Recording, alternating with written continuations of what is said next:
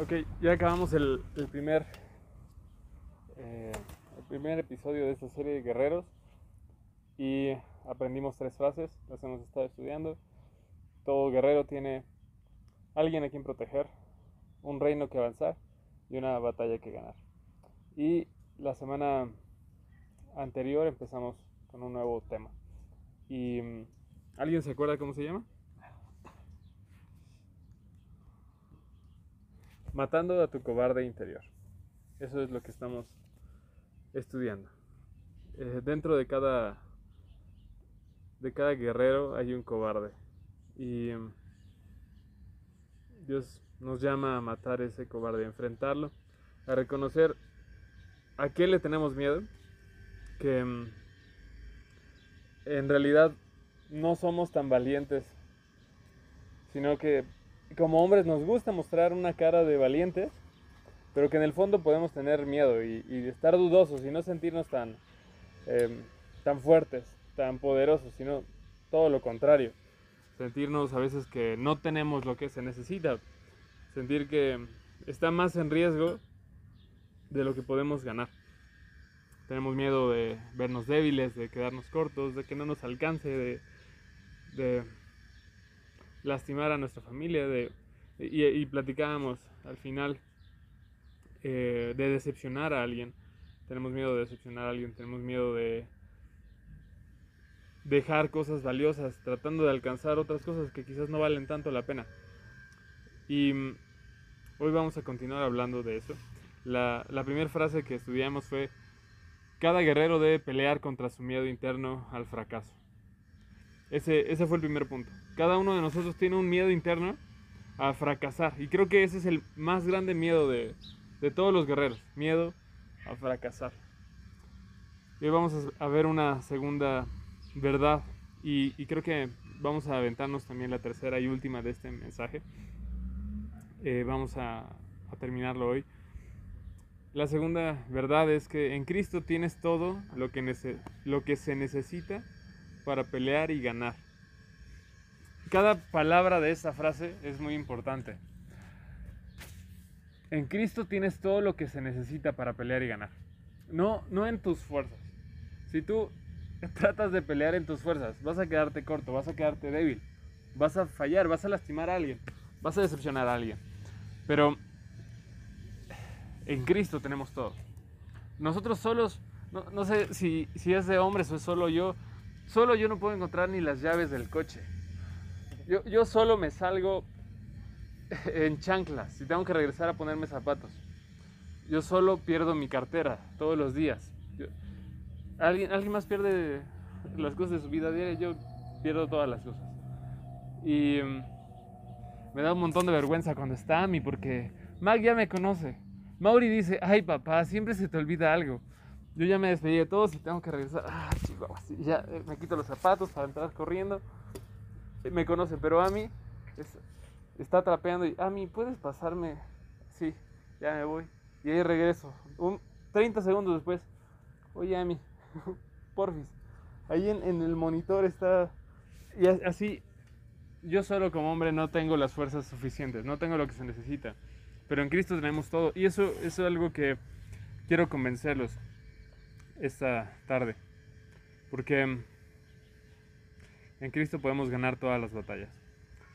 Estábamos hablando de Gedeón la semana pasada y, y ese es el centro de este mensaje. Eh, ¿Se acuerdan un poquito del contexto? Él estaba escondido y, y Dios, el ángel del Señor, eh, pero luego está hablando como en primera persona a Dios, le dice, ve tú con la fuerza que tienes, en el versículo 14 y rescata a Israel de los madianitas. Yo soy quien te envía. Es, es una, un conjunto de, de dos enunciados. Ve tú con la fuerza que tienes porque yo soy quien te envía. Es tú con lo que ya tienes, porque todo guerrero tiene una batalla que ganar, alguien que proteger, un reino que avanzar. Y al mismo tiempo tiene en Cristo las fuerzas necesarias para cumplirlo. Porque Él lo ha enviado. No es por lo que tú tienes en realidad. Dios le dice aquí a Gedeón, ve tú con la fuerza que tienes, porque yo soy quien te envía. Es el, el conjunto de entender que en Cristo tenemos ese poder. Es, es, algo que necesitamos entender como hombres. Podemos más de lo que hacemos. Tenemos, tenemos más de lo que creemos. El, en la batalla suenan a veces más fuerte nuestras inseguridades que nuestra fe. Y, y hay una voz que te dice, no vas a poder, te lo dije, eres muy débil.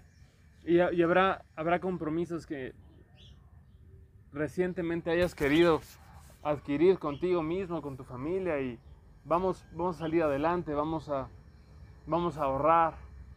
Y junto con la frase vamos a ahorrar viene, viene una nueva deuda. Algo se echa a perder eh, en casa, se te, se te, cae tu celular por quinta vez.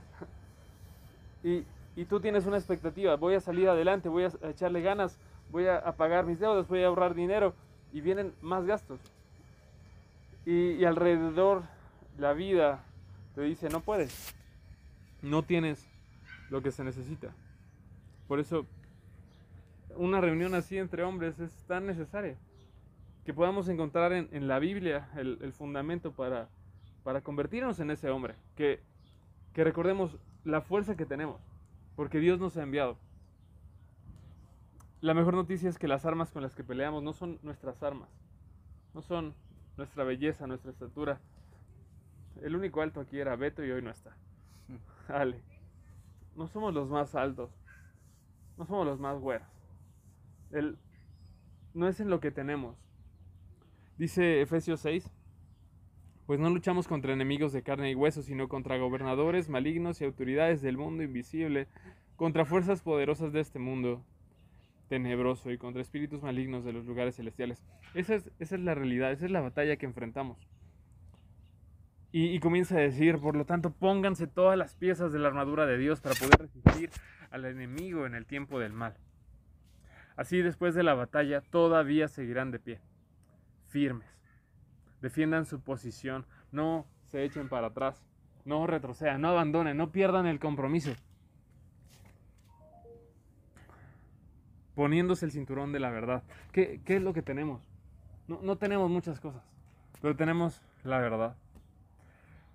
Y pónganse la coraza de la justicia de Dios. No es tu justicia, no es cuán bueno eres, no es cuán santo es y vamos a, sentarnos a hablar de cuán bueno es Uri, cuán bueno es Paco, cuántas buenas obras hacemos en vehículos segunda milla. No es lo que nosotros hemos hecho justo, es la justicia de Dios lo único que puede sostenernos. Es nuestro gran testimonio. Pónganse como calzado la paz que proviene de la buena noticia, a fin de estar completamente preparados. Además de todo eso, levanten el escudo de la fe para detener las flechas encendidas del diablo. Esas flechas encendidas que todo el, tiempo nos bombardean. No, no, tiene caso, no tiene caso acercarse a una chica, no tiene caso casarse. Bombardeando nuestra mente. Pónganse la salvación como casco y tomen la espada del Espíritu, la cual es la palabra de Dios. El Señor está con ustedes, caballeros. El problema es que dudamos. El problema es que quitamos nuestros ojos de Él y ponemos los ojos en nuestras capacidades, en nuestras fortalezas, en nuestra capacidad. El problema es que ponemos nuestros ojos en nuestras inseguridades, en lo que nos falta, en lo que somos débiles y no, en lo que Él nos ha hecho fuertes. En el comienzo de esta reunión platicamos las cosas que nos faltan, las, faltas, las cosas que, de las que carecemos, en lo que nos gustaría crecer, lo que no estamos cosechando en nuestra familia, en nuestra relación con nuestros padres, esposa, hijos. Ponemos más en, énfasis en lo que no tenemos que en lo que Dios nos ha dado para suplir, para proveer, para compensar, para arreglar, para restaurar. En esta historia se pone se pone muy bueno. En, en jueces 7. Entonces, Gedeón no se siente no se siente seguro de poder ganar. Dice, somos, soy, soy el más débil de mi familia y mi familia es la más pequeña de todas. Somos unos inútiles, somos muy pocos, no, no lo vamos a lograr. Y, y Dios le dice en el, vers- en el versículo 2 de Jueces 7, tienes demasiados guerreros contigo. Si dejo que todos ustedes peleen contra los madianitas, los israelitas se jactarán ante mí de que se salvaron con su propia fuerza. Y, y yo te contaba hace una semana. Yo. Hace una semana, sí. El- hay una oportunidad de, abrir, de abrir segunda milla. Y yo. Cobardemente dije: No puedo. Estoy solo. Se va Brenda y Jesse. No puedo. Y. En mi mente, tratando de hacer las cosas con mis fuerzas, veo, veo mi equipo, me veo a mí y digo, no, soy débil, lo he perdido todo. Teníamos una iglesia más grande y en, en pandemia se ha ido, se ha reducido a un pequeño grupo. No somos muchos, ok. Voy a animar a los hombres. Y, y digo, ni, a- ni aún con los hombres podemos levantar la iglesia. Y Dios dice, tienes demasiados. Si lo haces con todos ellos, con, con todo tu equipo, con Jesse, con Brenda, pensarán que son ustedes los que lo están haciendo. Y, y continúa la historia. Por lo tanto, dile al pueblo, a todo aquel que le falte valentía o que tenga miedo, que abandone este monte y se vaya a su casa. Así que 22 mil de esos 30 mil, 32 mil, 22 mil de esos 32 mil se fueron a su casa y quedaron solo 10, 10 mil dispuestos a pelear. A- esos guerreros, como todos los demás, tenían una cara de valientes, pero en el fondo estaban acobardados. Y ante la pregunta, ¿quién tiene miedo? Huyeron. Y aún así se quedan solo 10 mil. Y Dios les vuelve a decir, todavía son demasiados. Hazlos descender al manantial y los pondré a prueba. Eh, en resumen, los que tomen agua, quítalos. Solo quédate con los, los que no necesitan agua. Eso es en resumen. ¿Con cuántos crees que se quedan, Juan? Mil. 300. Y de ahí salieron los espartanos, de esa, de esa película. Una de mis favoritas. El, Está bien bueno.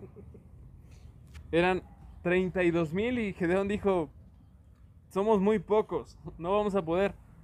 Y Dios lo deja con 300. Y no solo eso, les da una estrategia que parece la estrategia más tonta. Que más o menos es así, les, le dice, mira Gedeón lo que van a hacer es sacar un... No le dice que van a agarrar una espada, van a agarrar una botella y un, y un cuerno y cuando vean al enemigo van a tocar la corneta, la- el cuerno lo más fuerte que puedan y van a romper sus, sus jarras, sus botellas. Eso es lo que van a hacer. Enfrente del enemigo van a gritar súper fuerte ese ruido y van a romper sus botellas. Suena una estrategia mala, ¿no? Pero en eso Dios quería demostrar, no tienes tú lo, lo necesario, lo tengo yo. En mí encontrarás todo lo que necesitas, en mí encontrarás lo que se necesita para ser un guerrero. Y termina la historia en, jueces 7, viendo, obedeciendo lo que Dios había hecho. Eso es muy importante. Hicieron tal cual Dios les mandó, aunque era ridículo. Aunque era ridículo venir los viernes a las 3 de la tarde a un lugar sin sombra, con cubrebocas, sin agua, sin comida, solamente, y, a veces sin fútbol tampoco, solamente a escuchar un mensaje. Aunque era ridículo, obedecieron y con esos 300 hombres vieron a sus enemigos correr de pánico, gritando, dándose la fuga. Te decía,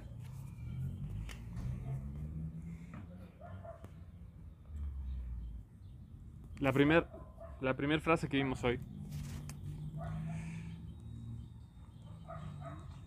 En Cristo tienes todo lo que se necesita para pelear y para ganar. Y la, segunda frase de hoy.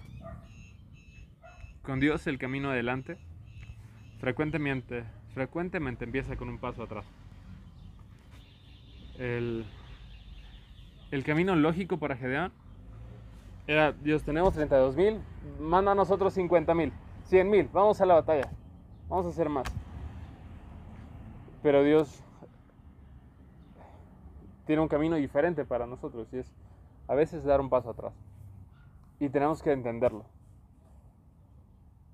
Voy a pagar mis deudas.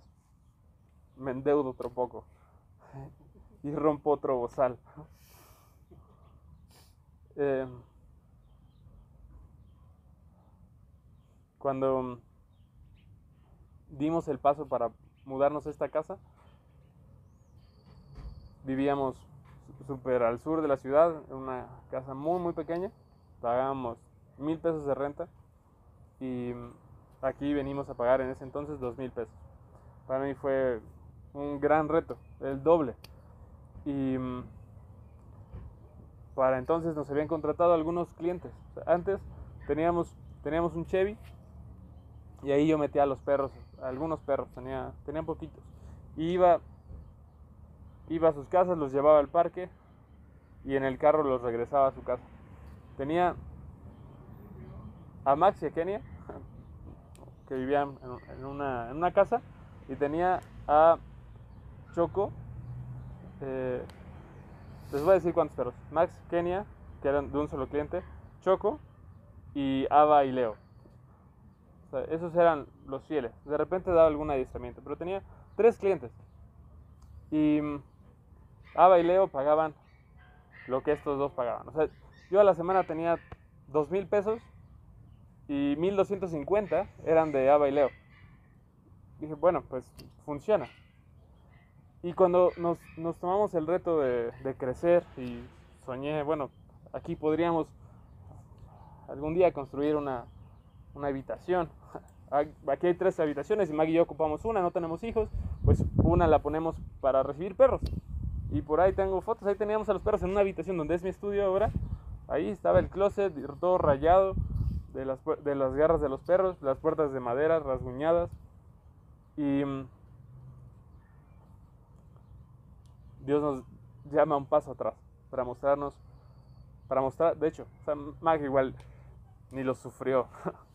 el, el, el, sufrimiento era en mi corazón como hombre. No voy a poder pagar la renta, no voy a poder enfrentar los compromisos, no voy a poder traer comida a casa. Porque acabo de perder a Ava y a Leo. Acabo de perder más de la mitad de nuestro ingreso, de un momento a otro. Y Dios estaba entonces trabajando conmigo para hacer algo fuera de mí. Algo que, que fuera bendición. Quitándome mi, en mi razonamiento. Yo necesitaba... Gedeón necesitaba otros 100 mil soldados. Yo necesitaba un cliente más. Dios me quita mi mejor cliente. Y, y, así es muchas veces. Dios, Dios te va a quitar cosas. Te va, te va a llevar a dar un paso atrás para darte cuenta del miedo que tienes. En Dios, la batalla adelante muchas veces se va, va a comenzar con un paso atrás. Un paso atrás para reconocer el miedo y poder dar un paso adelante a la autoridad que Dios te ha dado. Te leí Efesios, muy importante. Por lo tanto, pónganse todas las piezas de la armadura de Dios para poder resistir al enemigo. Escúchame. En el tiempo del mal. Hay, hay días malos, hay momentos malos, hay temporadas malas, hay crisis. Y Dios quiere que tú puedas resistirlas. Así, después de la batalla, todavía seguirán de pie, firmes. Firmes, eso es, eso es lo que Dios espera de ti. Que no dejes tu lugar. Que no, no cedas terreno. No, no retrocedas.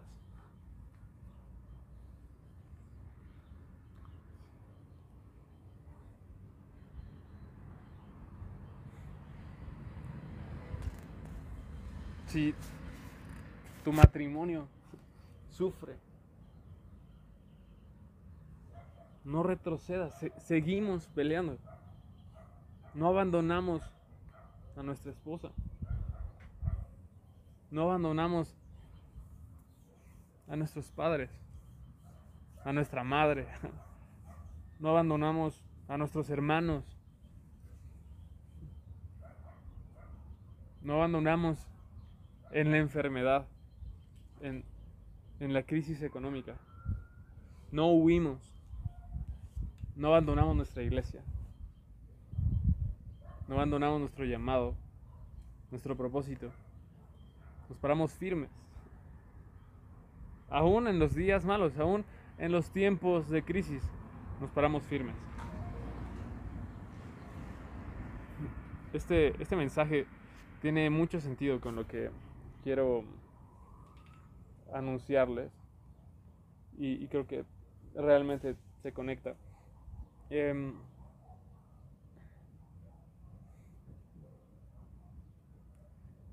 hay tres anuncios. Uno es acerca del Día de las Madres, ese no tiene nada que ver. Em, otro es sobre la apertura de segunda milla. Vamos a comenzar poco a poco. Y esa, esa fue una de las razones por las que eh, nos fuimos de viaje con pretexto a la playa, pero queríamos tomar decisiones y una de esas es cómo vamos a avanzar en la iglesia. Yo me siento acobardado. Ahí está, puedes abrir, tía. No se vayan a salir las perras. No, no, no. Puedes. ¿Abrimos la iglesia? Yo no quiero. Yo me siento, me siento débil, me siento inútil, me siento insuficiente, pero necesito de Dios. ¿Qué hacemos, Dios? Y, y una de las cosas que debemos hacer es convocarlos a ustedes. Yo sé que tú estás sirviendo en tu iglesia, sabes que, que lo digo para ellos. Y ¿qué, ¿qué tanto quieres tomar un lugar? Vamos a abrir un día al, mes, un domingo al mes. En este mes de mayo vamos a abrir el 23 de mayo, que es de este domingo en 15 días. Y, y vamos a ver qué pasa. Vamos a abrir, vamos a convocar a los que están yendo al, al vehículo segunda milla. Esperemos que lleguen. Eh, mejor podemos ir por ellos. No sé si dejen su trabajo para venir. Pero esperamos que sí. Esperamos que vengan más familias, que, vay- que, avance, que vengan nuestros invitados, nuestros amigos, nuestros hermanos, eh, esposa, hijos, quien, venga. Vamos a, trabajar. Y, y yo quiero invitarlos. Em, si, si les interesa ser parte, ustedes pueden buscarme. Y, y en segundo lugar, relacionado con esto, vamos, vamos a ir a un viaje misionero el 27 de mayo, es este mes, a finales, los últimos cuatro días. ¿Quién va a ir? Em, no se ha anotado nadie formalmente, ni, ni las señoritas, pero creo que tenemos algo que hacer ahí. Vamos a avanzar, vamos a, a bendecir, vamos a pararnos como hombres, vamos a influir en, en nuestras familias, vamos a invitar a nuestros amigos, a nuestros em, amigos de la iglesia o de, cualquier otro lado que vayamos, que llevemos bendición. Ese es un ejemplo de lo que de lo que podemos hacer con este mensaje. Pero tú sabes cómo este mensaje afecta tu vida en cuanto a matar un cobarde que se te ha puesto en medio y que te ha arruinado posibilidades, que te ha em, hecho perder oportunidades. Ese cobarde que te ha impedido avanzar y está dentro de ti. Yo quiero orar por hombres que se levanten y maten ese cobarde in- interior. Señor Jesús, gracias porque tu palabra es poder, tu palabra es verdad, tu palabra es suficiente. Hoy encontramos en ella nueva, nueva fe, nuevo poder, nueva esperanza para llevarnos a superar cualquier tipo de crisis, cualquier, cualquier tipo de conflicto en nuestro interior o en nuestro exterior, con nuestra familia o con nuestras emociones, con nuestras debilidades o con nuestra falta de fe. Dios, yo, yo quiero orar por este grupo de hombres y, y cada uno de nosotros ora por, por sus hermanos que estamos alrededor, pidiéndote Dios que hagas de nosotros hombres valientes, hombres que toman su lugar, hombres que no abandonan su puesto, que no, no retroceden, hombres que saben manejar el miedo. Porque el miedo va a estar ahí, pero aún más va a estar ahí el espíritu de guerrero. Va a estar ahí tu Espíritu Santo, llevándonos a enfrentar nuestros miedos, llevándonos a matar cualquier amenaza. Yo te pido, Dios, que nos permitas vivir con la armadura que está en tu palabra, con las armas espirituales que nos has dado, sabiendo que en Cristo tenemos el poder para vencer cualquier batalla. En el nombre de Jesús. Amén.